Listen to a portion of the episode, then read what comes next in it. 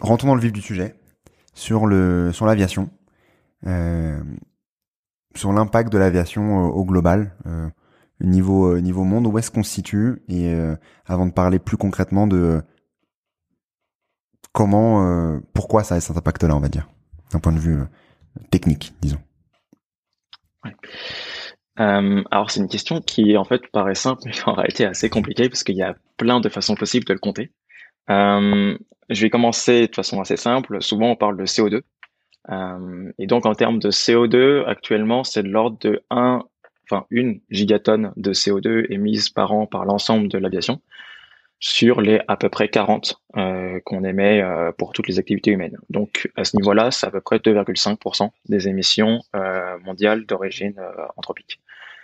Mais la petite particularité, c'est qu'il n'y a pas que du CO2 qui est émis par les avions.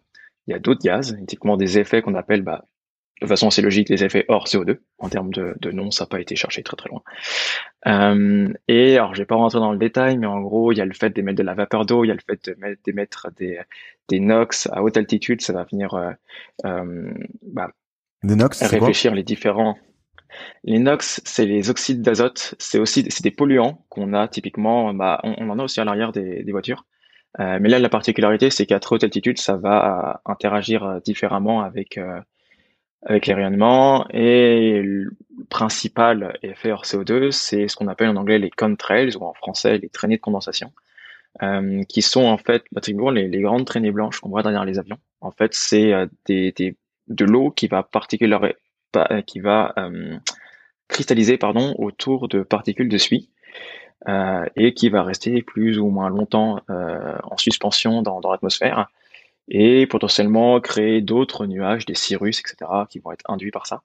Et en fait, c'est des phénomènes assez complexes qui vont pas se faire sur tous les vols, qui vont pas, enfin, c'est, la, ouais, de la climatologie assez, assez fine et vraiment, vraiment complexe. Mais euh, globalement, ça va en fait augmenter l'effet de serre. Et c'est hyper compliqué à modéliser, à quantifier, et puis en plus, c'est pas la même durée de vie que le CO2, et donc c'est en fait difficile réellement de mettre en face. Mais si on vulgarise et qu'on le simplifie un peu, en ordre de grandeur, ça fait que l'impact total de l'aviation sur le climat est à peu près le triple euh, de juste l'impact du CO2. Autrement dit, qu'il y a l'impact du CO2 et puis qu'il y a l'impact hors CO2 qui est à peu près deux fois supérieur, et donc euh, la somme des deux est, trois fois supérieure à celle du CO2 seul. Euh, ce qui fait qu'il y a un autre pourcentage qui est assez souvent donné, Typiquement, le 2,5% est plus souvent donné par le secteur aérien et un autre euh, chiffre qui est plutôt 5%, souvent plutôt donné par des ONG. Euh, en fait, ce 5%, typiquement, c'est si on parle en CO2 du coup équivalent, donc en incluant tout le reste. Parce que pour le coup, au lieu d'être à 1 sur 40, on est plutôt à 3 sur 60, parce que bah, à l'échelle mondiale, il y a aussi d'autres gaz à effet de serre que le CO2, que ce soit le méthane, que ce soit les autres trucs, etc.